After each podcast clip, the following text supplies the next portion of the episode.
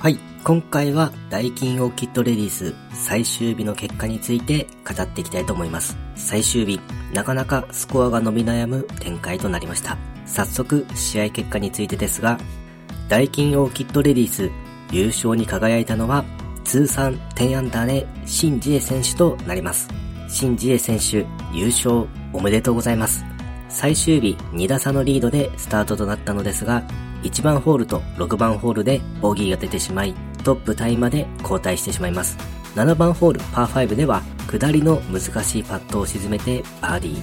9番ホールでは2打目をベタピンにつけてバーディーで取り戻していきます。後半しばらくパーが続きますが、最終18番パー5では2打目をグリーン手前まで持っていき、バーディーフィニッシュ。見事優勝をつかみ取りました。通算27勝目ということで A 級シードまであと3勝となっています。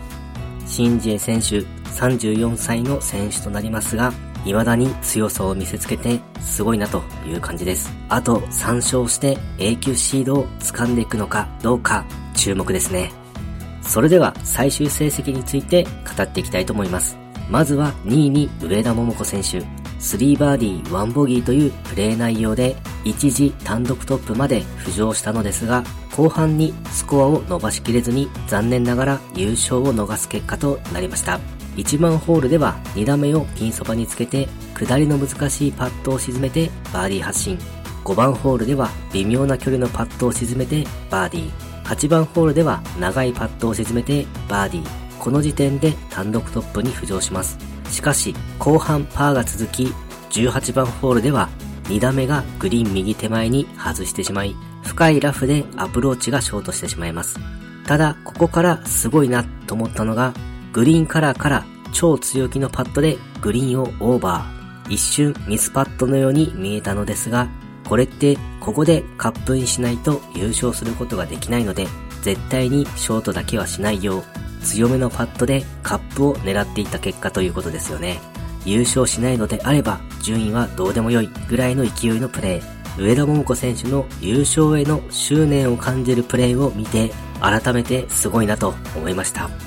同じく2位に稲見萌寧選手、3バーディー1ボギーというプレー内容で優勝争いを繰り広げていたのですが、15番ホールのボギーで一時失速、17番ホールのバーディーで取り返したものの、惜しくも優勝には届かずでしたね。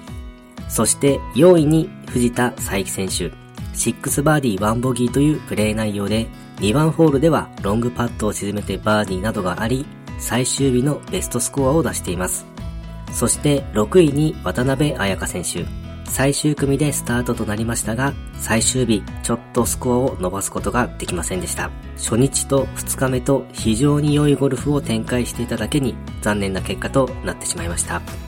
同じく6位に岩井明恵選手、7番ホールでは3打目が超ベタピンなどの好プレーなどもあり、上位フィニッシュとなりました。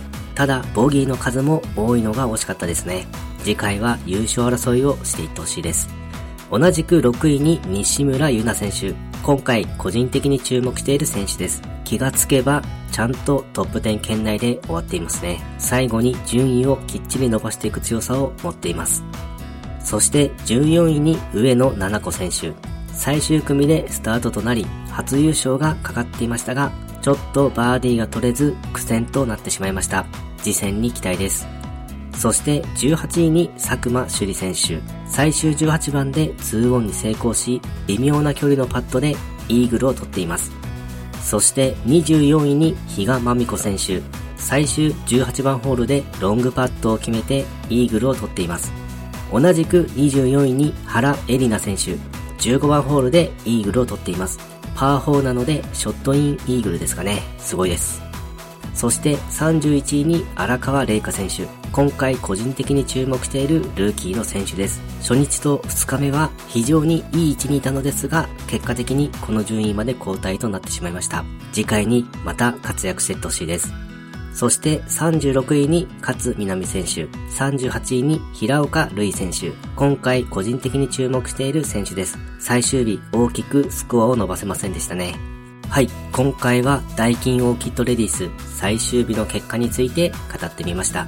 今回もゴルフの話がたくさんできて大満足です。それではまた。